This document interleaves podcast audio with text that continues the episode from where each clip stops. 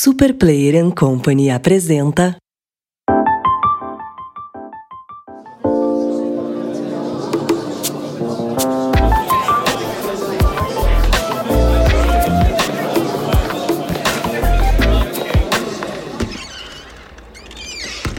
Introvertendo, um podcast onde autistas conversam.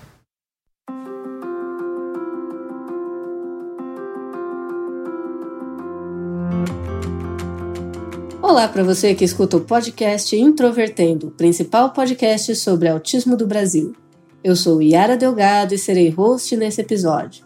Sou programadora, mãe de cinco filhos, um deles também autista leve, e fui diagnosticada com autismo em 2018. Olá, boa noite, boa tarde ou bom dia para quem está ouvindo, né? Eu me chamo Giovana, sou professora, sou pedagoga e sou técnica da Secretaria Municipal de Educação de Campo Grande, Mato Grosso do Sul. Eu tenho dois filhos, sou casada, sempre fui doidinha e fui diagnosticada com autismo há três anos. Hoje vamos falar sobre alienação parental e abandono afetivo. Lembre-se que para acompanhar o Introvertendo, nosso site é introvertendo.com.br. Lá você encontra todos os nossos episódios, inclusive com transcrição. E o Introvertendo está no Spotify, Deezer, Castbox, Google Podcasts, Apple Podcasts e outras. E se você curte o Introvertendo, não esqueça de nos favoritar. Além disso, você também pode acessar as nossas redes sociais através do Facebook, Twitter, Instagram, todos com o nick Introvertendo. E se você quiser nos dar qualquer feedback, positivo ou negativo, enviar opiniões, críticas ou complementos aos nossos episódios, envie um e-mail para ouvinte@introvertendo.com.br. E se você quiser nos convidar para palestras, cobertura de eventos ou outros detalhes institucionais, você pode utilizar o e-mail contato@introvertendo.com.br. Você também pode apoiar o Introvertendo no PicPay ou no Padrim. No Padrim há recompensas para os cooperadores e no PicPay você pode doar qualquer valor.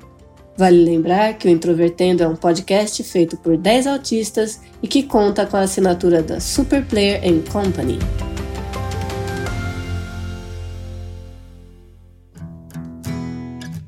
A Giovana já participou de outro episódio conosco, o episódio 49, Mães Autistas, que também é um episódio bem interessante.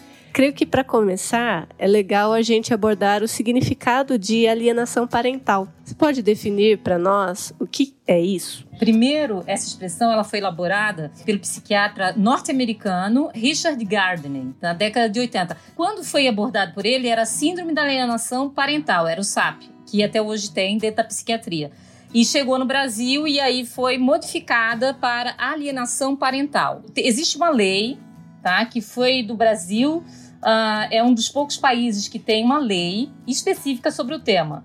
No dia 27 de 8 de 2019, a lei completou nove anos, tá? A lei é a Lei 12.318. A lei consolidou o conceito em seu artigo 2. Eu vou ler é, o que trata lá no âmago da lei, tá? A definição. Considera-se ato de alienação parental a interferência na formação psicológica da criança ou adolescente, que promovida ou induzida por um dos genitores, pelos avós ou pelos que tenham a criança ou adolescente sob sua autoridade, guarda ou vigilância para que repudie o genitor ou cause prejuízos ao estabelecimento ou à manutenção de vínculos com este eu entendi que alienação parental, então, é um tipo de abuso psicológico. A pessoa que cuida dessa criança ou adolescente, ele cria uma alienação em relação a outra pessoa da família, geralmente o outro genitor, né? É, é muito comum em casos de divórcio isso, né? É, geralmente a alienação parental ocorre de uma forma muito sutil, tá? E geralmente, é, tem alguns casos que é até dentro da própria família não necessariamente do pai ou da mãe é, serem desvinculados um do outro, de estarem é, separados. Ah, muitas vezes essa alienação ela pode ocorrer de forma muito sutil pelo, pelo avô, pelo tio, enquanto a mãe e o pai ainda estão casados. Mas a grande forma no Brasil é de pais divorciados, né? Quando um pai ou uma mãe, né, um membro da família, vai criando de uma forma negativa a imagem do outro, tá? É bem sutil esse processo. E é um processo psíquico, tá? Em muitos casos, é imperceptível e ele deixa marcas de desenvolvimento total ou global da criança ou do adolescente para sempre. É tipo uma lavagem cerebral, né? Isso, mas aí o que, que acontece? Quanto menor a criança, mais ela vai ter dentro dela uma mágoa que ela não vai saber o porquê quando crescer. Vai moldando parte do caráter emocional dessa criança e psíquico. Então, assim, a criança às vezes está com 12, 13 anos, já é um adolescente, e não sabe por que tem raiva de tudo, é, é, que briga na escola. Porque lá no começo da vida dela, quando o pai e a mãe se separaram, houve alienação parental de um deles, é, é, o pai pela mãe ou a mãe pelo pai. É como se a criança fosse um joguete na mão dos dois, né? De um deles, um contra o outro geralmente é para macular o outro e não a criança. Só que quando você faz isso com a criança, quem sai mais prejudicado é a criança, não o adulto. Por exemplo, ah, eu fui casado com você, né? Então você tem filhos, tem cinco, e eu quero te magoar. Eu quero fazer com que você sofra. O que, que eu faço? Eu coloco o filho contra a mãe. Dessa forma, eu estou tentando machucar você. Mas quem mais está sendo prejudicado é a criança. No futuro próximo, essa criança ela vai recolocar esse sentimento contra outras pessoas e não vai saber o porquê. Porque ela vai criar uma agressividade contra a mãe. No fundo, depois, essa agressividade vai passar para uma professora ou para uma futura namorada ou namorado. Não vai dar certo os relacionamentos, porque lá no começo da vida dela houve alienação parental de um dos pais contra ela. Porque quando um pai e uma mãe faz isso, eles não fazem contra o cônjuge que eles se separaram. Eles fazem contra a vida dessa criança, o desenvolvimento dessa criança. Então, esse é o maior problema que nós temos. E o diagnóstico disso deve ser bastante difícil, né? Porque, conforme você falou, a própria criança não sabe colocar isso para o médico, né? Como que vai chegar nesse diagnóstico, tem que ser uma, um profissional muito preparado para lidar com isso, com certeza. Tem, mesmo nós sendo, nós sendo um, um dos primeiros países e poucos países a ter essa lei, sobre a, a lei 12.318, nós não temos profissionais qualificados para estarem com a criança e para continuar também a, a, cuidar dessa criança. Quando a criança é colocada é, frente a esse problema, no juiz, né? Quando ela vai ser levada até lá, o profissional deve estar habilitado para trabalhar com ela. Não é qualquer um, não é qualquer psicólogo ou psiquiatra que vai trabalhar com essa criança. É muito tênue o tipo de armação que um pai ou uma mãe fazem um contra o outro. E como é de longa escala, é muito difícil de ser provado. Então você precisa de um profissional habilitado para estar com essa criança. E o Brasil não tem profissionais para isso ele tem pouquíssimos profissionais. É certeza que esse tipo de conduta pode criar uma série de problemas emocionais depois para o futuro. Você mesma já falou um pouquinho, mas poderia falar um pouco mais sobre isso? O, o, tipo de consequência na vida dessa criança e depois na vida dessa criança que se torna um adulto? Ok, você é minha mãe, né? Tá. E você cuida da, da parte médica, da parte de, de alteração de endereço, sobre a escola. Vamos dizer que você está com essa parte. E aí você omite dados para esse é, teu ex-cônjuge, né? Ou ele omite, né? Vamos supor que ele omite que a criança está com problema gastrointestinal e não pode comer o tal do sorvete. E a criança vai passar o final de semana com ele. Aí, essa criança vai e o pai vai lá, porque a criança quer tomar o quê? O sorvete e aí acaba passando mal e vai ser internada por culpa não desse pai, ou, ou sim, ou dessa mãe, mas sim por culpa daquele que omitiu um fato que era importante. Ou mentir sobre. Por exemplo, a criança vê a mãe mentindo pro, pro pai para tentar chegar nele, uh, mentindo sobre qualquer coisa. A criança ali ela já está gravando que para aquele lá não deve satisfação, ela tem que mentir. A, a, a, criança vê a mãe falando mentiras ou o pai falando mentiras e dizendo. Só que a criança está acreditando naquilo, que meu pai é mau, a minha mãe é mau, eles não me amam, entendeu? E isso vai fluindo dentro da criança. E assim, são coisas muito peculiares e bem pequenas, são pontuais. Não são, não são grandes coisas que vai ser de uma vez só. Quando você mina a criança de ela se sentir segura, ela vai crescer com uma insegurança tão grande que no futuro ela não vai confiar em ninguém ela vai ser aquela pessoa que ela vai desconfiar de tudo e de todos. Então, como é como será o futuro dessa pessoa? Se eu não confio em ninguém, se eu acredito que todo mundo vai me abandonar, que ninguém me ama, só quem me ama é a minha progenitora ou meu progenitor, que está falando mal do outro. Então, isso a longo prazo é muito ruim para a criança. Para a formação psíquica da criança é muito ruim. E aí ela não vai saber o porquê que ela não tem amigos, o porquê que ela não, não consegue um emprego, fixar no emprego, o relacionamento dela afetivo não dá certo.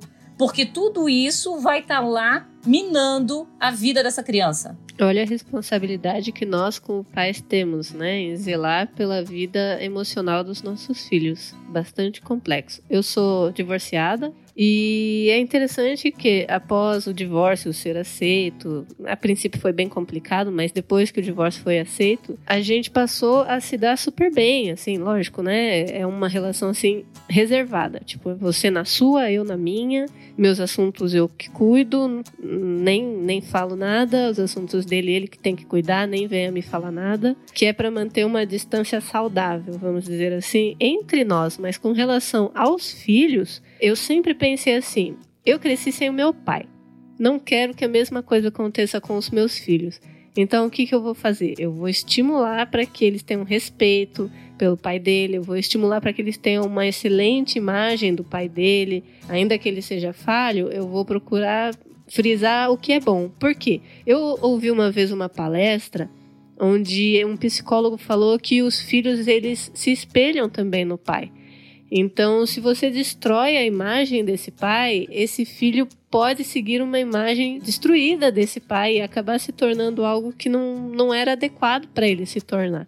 Eu sempre me preocupei bastante com, com essa questão.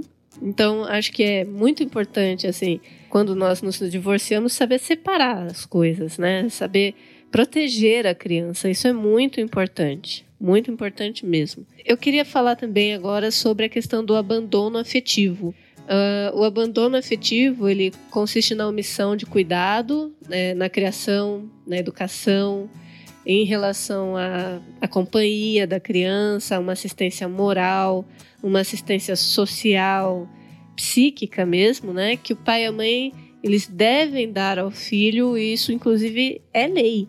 Esse cuidado ele é lei, inclusive. É nossa obrigação como pai e mãe oferecer esse, esse cuidado aos nossos filhos. Outra definição do abandono afetivo, quando ocorre que um dos pais da criança, ou ambos, né, ou apenas um, não cumpre esse dever de garantir a prioridade da criança, o direito ao respeito, uma convivência familiar, um cuidado em termos é, emocionais, em termos de higiene, em termos de alimentação. Eu fui criada desde os meus dois anos pela minha avó. Eu acabei perdendo muito do contato tanto com o meu pai quanto com a minha mãe. O curioso é que no caso do meu pai foi uma escolha que ele fez. Né, que ao se separar da minha mãe, ele se mudou para Minas Gerais, formou uma outra família, foi viver a vida dele com essa outra família ele acabou se tornando muito ausente por conta disso. Ele aparecia na casa da minha avó mais ou menos a cada cinco anos. Era sempre quando ele tinha algum problema para resolver. Agora, de mais ou menos um ano, um ano e meio para cá, que ele começou a entrar mais em contato comigo. Eu amo meu pai, tá tudo bem em relação a isso. É, eu acho que ele foi irresponsável. No entanto, eu não tenho mágoa. Mas também não consigo ter uma proximidade, porque parece que eu me sinto deslocada, falta assunto, não sei como me comportar direito. Não sei também até onde o autismo entra nessa questão de ficar é, deslocado quando você não, não tá em contato com, com a pessoa, sendo que você tem a ideia de que você deveria ter um super contato, né? Agora, por parte da minha mãe, foi muito diferente. A minha mãe ela tinha problemas de saúde e eu desconfio que ela também era autista leve. Eu nunca vou ter como confirmar, minha mãe é falecida. Ela faleceu, eu tinha mais ou menos uns 26, 27 anos. Ela nem chegou a ver nenhum dos netos dela. A questão é que a minha mãe, ela não me criou porque ela não conseguia me criar. Eu, e é engraçado que eu era criança e eu conseguia enxergar isso ela tinha alguma dificuldade que ela era. Em parte ela era adulta, mas em parte era como se ela ainda fosse criança, né? Ela precisava de muita ajuda. Eu fico muito agradecida ao marido que ela teve, porque foi uma pessoa muito paciente com ela, cuidou dela, ajudou ela muito. Inclusive, quando ela faleceu, ele que tomou a frente de tudo, fez tudo do jeitinho que ela queria. Tenho certeza que ele amou muito a minha mãe. A minha mãe, ela aparecia na casa da minha avó mais ou menos a cada quatro a seis meses, mais ou menos. Ela ficava uns dois dias com a gente. E nesses dois dias ela era, assim, super carinhosa. Esses dias, para mim, eles eram mágicos. De alguma forma, eu tinha uma ligação muito forte com ela, não sei explicar. E ela foi exatamente o vínculo e a imagem que eu consegui guardar para mim de o que é o amor porque a minha avó ela era uma pessoa bastante dura, muito voltada assim ao sustento da casa também. Ela era uma aposentada, é, cuidando de dois netos sozinha, como se fossem filhos dela. Então eu via a minha avó sempre muito sobrecarregada, aquele semblante duro. Agora eu consegui enxergar claramente que a minha mãe sofria muito. Ela queria que eu morasse com ela, quando eu ia na casa dela, ela me levava para todas as amigas, ela sentia um orgulho. Eu conseguia captar isso, sabe? Ela sentia um orgulho enorme de mim. Então é curioso, né? Porque você vê, eu fiquei afastada tanto do meu pai quanto da minha mãe. Eu sinto que houve o abandono afetivo da parte do meu pai e eu não sinto que houve abandono afetivo da parte da minha mãe, mesmo ela tendo provido tão pouco para mim, em termos materiais, vamos dizer assim, né, dos cuidados, alimentação, vestuário, essa coisa básica assim. Mas ela tinha um carinho e quando eu ia na casa dela, ela fazia a melhor comida, aquilo que ela tinha certeza que eu ia gostar, sabe? Não culpo ninguém, acho que cada um faz as suas escolhas na vida. Eu acredito que meu pai também deve se arrepender de algumas coisas. Também eu vejo por dois lados. O teu lado, né, de filha, só que assim, se ele morasse perto e tivesse todas as contradições contra ou a favor, e você entende? E se ele tivesse perto de ti, mas falando da tua mãe, aí viria a ser uma alienação parental. Então a probabilidade, se ele ficasse por perto, era acabar ficando magoado com a sua mãe, porque ela foi ter outra pessoa e tudo mais, e acabar fazendo alienação parental para poder. O que, que ele fez? Ele se separou, se apartou, para ele poder ter uma vida e vocês ter uma vida, porque ele não ia ter uma vida. Na prática, o que eu vi muito, e isso assim, uh, na escola, né? Com crianças de seis anos, porque, como eu falei, eu fazia roda e eu sentava lá no outro lá que a gente teve, eu falei sobre isso então eu fazia roda e conversava com as crianças todos os dias. Então, assim, passava final de semana, alguns eram é, filhos de casais separados, né? Alguns tinham pai em casa. Então, assim, eu vou dar uma, uma exemplificação do que acontecia com essas crianças, né? Uh, tinha alienação parental, tá? De um pai contra a mãe, tinha. Eu via isso, a criança chegava, aí falava assim, porque comigo eles se abriam todos, mas em casa eles não conseguiam falar. Então eles conseguiam conversar em roda porque foi um trabalho feito desde o começo do ano. Quando chega na metade do ano, eles estão se sentindo em casa e aquela aquela turma se torna família deles. Então nós tínhamos pais que era preferível ele não manter nenhum tipo de relacionamento com a mãe, nada, mas mantinha através da criança. Teu pai fez isso, teu pai saiu, para não ter esse tipo de atitude com. E, e, as crianças assim, sofriam muito. Aí nós tínhamos abandono completo de incapaz, abandono afetivo total, tá? Que a criança, que ainda por cima o pai morava no mesmo bairro com outra família e não queria nem saber daquela primeira família. Então, aí essa criança passava, a criança passava fome, frio, tinha uma porção de problemas. Então, essa criança com aquele outro lá que o pai foi embora e não ficou com a mãe, e a mãe trabalhando, tinha uma mãe que ela trabalhava em três empregos para sustentar os três filhos, o pai foi embora. Mas os filhos felizes o tempo inteiro, bagunceiros, eram crianças absolutamente normais. Já esse outro, que o pai fez o abandono completo na mesma rua, no mesmo bairro, era uma criança triste, vivia doente, vivia com problemas lá na escola, então, é, nós, nós conseguimos observar na prática o que, que a alienação parental e o abandono é, afetivo fazem um estrago terrível com essa criança. Porém, o abandono completo, que, que o pai não tem nenhum contato, ele é menos maléfico do que aquele que o pai tem contato, a criança vê e o pai não quer saber. Ou então aquele que a mãe só vai lá pegar, só, só paga a pensão e aquele pai não quer saber daquela criança. A mãe coloca lá na justiça e o pai se vê obrigada a estar com essa criança. É, nesse ponto, eu sou um pouco contra. É, a, a, a, alienação parental, eu acho sim que deve ir para a justiça, muito tá lá. Agora, o abandono, quando o pai ou a mãe abandonam, eles não querem ter contato.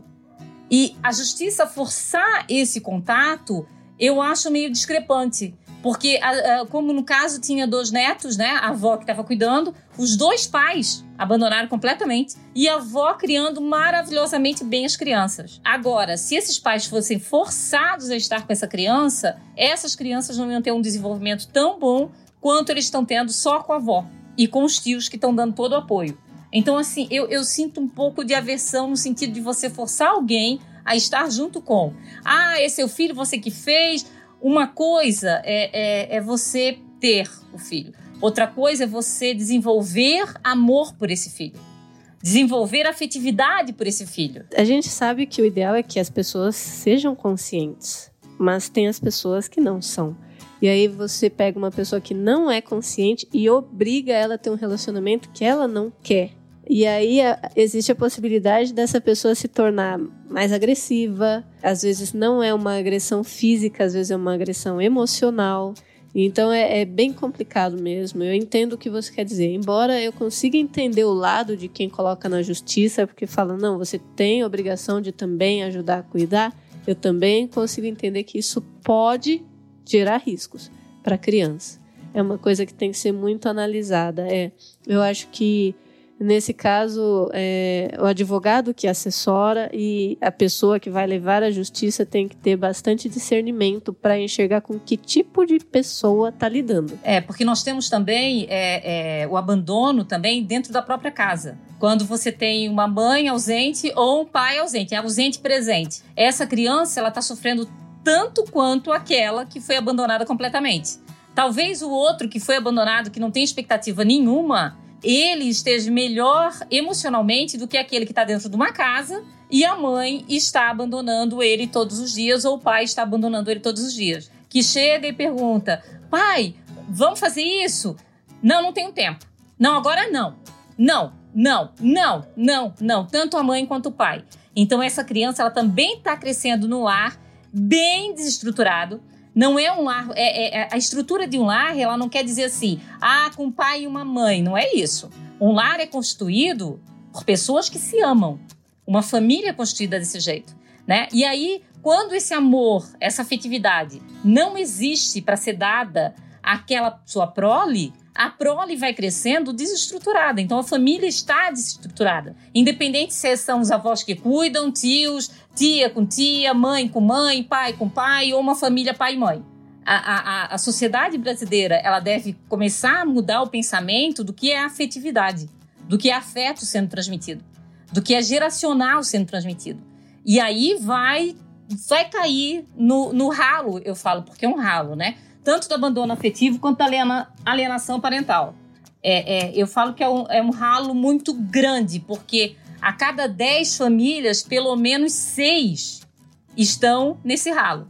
Isso é um problema grave. Caramba, é uma, é, é uma estatística bem ruim. Então, assim, se a gente parar para pensar, a minha identidade, ela continuou em formação. Mas aquela fase que é até os sete anos, você que é pedagoga consegue me ajudar nisso. Até os sete anos a gente forma a base da personalidade, certo? Nisso eu fui preservada, olha só. Até os três anos a criança ela aprende 70% de tudo que ela vai desenvolver ao longo da vida. E o restante, os, 30, os outros 30%, é até meados de 7 a 8 anos. Depois ela só desenvolve o que ela aprendeu. Aí você tem memória afetiva, e essa memória afetiva, ela resguardou, resguardou você de grandes consequências é, na sua personalidade, na sua psique. Hum, essa memória afetiva são os momentos bons que a gente tem com os nossos pais. Isso. Aí são memórias que você vai guardar. O primeiro picolé, vamos supor que o pai ou a mãe levou, aquele, uh, aquele sorriso que ela deu ou ele deu em determinada fala que você falou, é, o primeiro andar de bicicleta, quem é que estava perto, quando você caiu e alguém foi lá e assoprou no seu joelho, no seu braço, acalentou você de uma forma que faz com que reflita hoje a mãe que você é. Entendeu? O, o, as questões que a gente tem, principalmente os autistas, é, nós não temos assim grande, grandes exacerbações, né? Da emotividade, no sentido assim, de saber nos comunicar sobre o afeto. Nós temos muito afeto, porém nós não conseguimos transmitir isso que a gente tem. O, o autista, quando ele aprende lá na primeira infância, tudo isso, e quando ele se torna pai e mãe, durante o tempo que as crianças são crianças e depois adolescente, nós, nós temos hiperfoco nisso. Então, nós conseguimos doar para os nossos filhos parte de todas essas memórias que tiveram grande efeito na nossa vida. Então, nós sabemos que o certo é fazer isso. Então, nós ficamos é, hiperfocados na maternidade ou na paternidade, até que se complete o ciclo, que é por volta de 18, 19 anos, e a, a ligação que a gente fez vai se desvinculando. Não é que a gente não ame os nossos filhos, né? Que como lá naquele lá do Dia das Mães, como eu falei, mas nós deixamos eles viverem a vida deles, porque a primeira base, as bases que a gente precisava dar, nós demos. O autista tem muito isso do, do relacionamento com os filhos. A primeira infância, por exemplo, quando os teus filhos eram bebês, ninguém tocava, você que trocava, você que dava banho, você que fazia papinha, não era assim? Então, e é, e conforme o tempo passou, tá aumentando. Só que vai chegar no nível quando eles ficarem adolescentes que vem o pico e aí começa a diminuir porque eles não precisam tanto da nossa ajuda. As crianças normalmente, elas têm as, as neurotípicas, elas têm a, o lado de afetividade de querer muito do outro. Já os autistas não são tão dessa forma.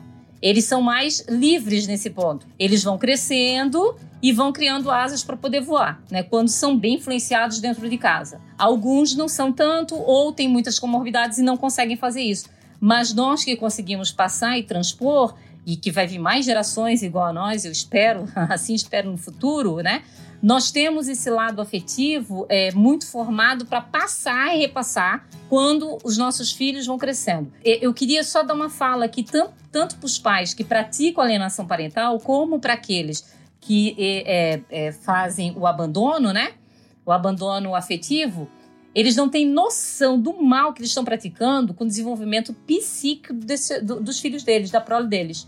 Porque é algo que muitas vezes é feito tão vagarosamente Porém, os efeitos serão danosos a longo prazo. Eles serão muito vistos a longo prazo. Nós não temos profissionais habilitados no Brasil para poder dar essa, esse embase, para poder cuidar dessa criança para que ela venha se desenvolver amplamente. Amplamente ela não vai mais desenvolver, porque é, é, já foi ali plantado uma semente que ela não vai conseguir tirar as raízes. Ela vai conseguir amenizar as raízes, mas retirar as, as, as raízes completamente ela não vai conseguir. É isso aí, pessoal. É, com base em toda essa discussão, eu quero listar agora alguns pontos importantes de tudo isso que a gente conversou, para a gente poder é, ter em mente, tá? Primeiro que a alienação parental é uma forma de abuso, é muito absurda, mas é muito sutil. Então é preciso que a família esteja atenta e tome providências quando ela acontece. Lembre-se que a omissão sempre traz uma série de prejuízos e vai prejudicar tanto a criança como o genitor que está sendo alienado é, de um convívio de qualidade com esse filho, filha, com o neto ou a neta, porque também pode ser um ato contra outros familiares, não é só a relação pai e mãe. E ressaltemos que esse convívio é um direito, né? é preciso ser respeitado, inclusive por questões morais. Segundo, é, em casos que não existe a possibilidade de acordo entre os genitores, é importante avaliar se o caso deve ser levado às autoridades, é uma questão judicial. E aí tem muita coisa a se pensar, né? Aquela questão que a gente abordou sobre o que, que é melhor deixar que esse genitor ou genitora se afaste, é, mas que pelo menos tenha ali aquela obrigação financeira para ajudar é, no, no, no, básico para a criança, nos cuidados básicos. É, é, preciso ter muito discernimento, é preciso ter paciência para lidar com a situação. Orgulho não é o melhor ingrediente para se ter combinado a esse tipo de situação. É preciso pensar primeiro na criança. E terceiro, em relação ao abandono afetivo, ele consiste na omissão de cuidado, de criação, de educação, mas também de companhia.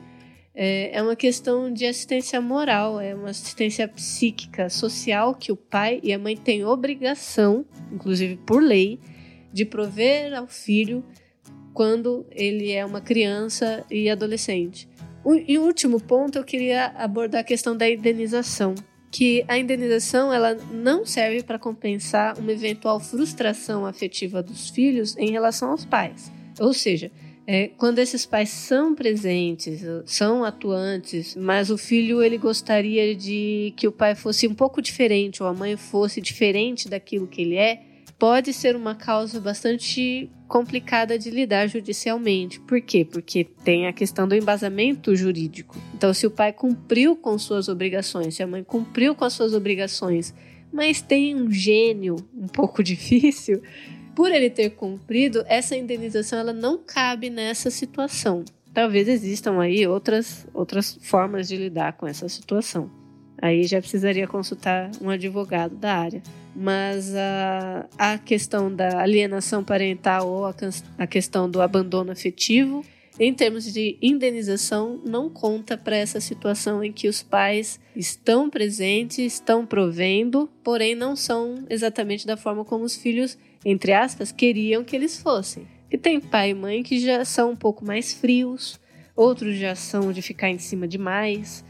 E isso também pode ter certos problemas. Existe aí a questão que a gente até poderia abordar em outro episódio, quando o pai e a mãe têm transtorno narcisístico, é assim que fala? É, eu, tive, eu tenho uma mãe narcisista. Olha só, a gente pode conversar sobre isso em outro episódio. Giovana, você tem algum ponto que você gostaria de acrescentar nessas considerações finais? Só gostaria de dizer assim que provar alienação parental não é fácil não, porque você precisa de carta, bilhete, e-mail, rede social, né, testemunha, para comprovar o ato. E aí, como nós falamos no começo, a criança é comprobatória. Porém, nós não temos a especialista para acompanhar essa criança e esse adolescente para eles passarem aquilo que eles estão vivendo. Então é muito difícil de provar. No Brasil, esses últimos dois anos, só tiveram 5.636 casos.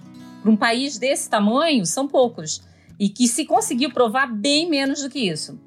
Então, o ato comprobatório, ele é muito difícil para se conseguir, tá? E voltar a falar a mesma coisa, né?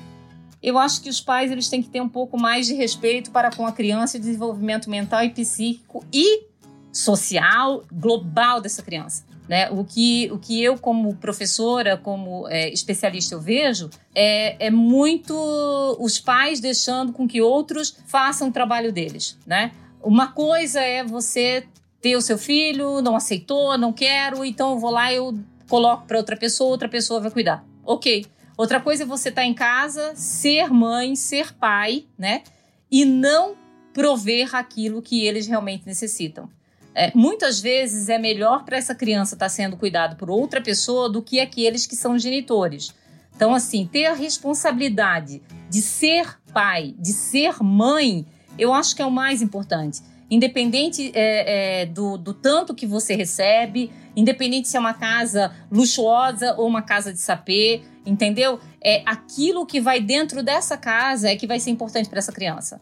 Então, assim, vai ser o afeto que vai ser transmitido, vai ser o respeito que vai ser transmitido. Eu posso morar com pessoas que não pensam igual a mim, que divergem de mim. Porém, há momentos que a gente conversa, senta e converge. Então, assim, eu acho que é isso que deve ser pensado atualmente e não só em eu produzo, eu produzo, eu, é para comprar uma roupa para ti, é para isso, para ti, é para isso, e põe a culpabilidade da vida toda em cima daquela criança.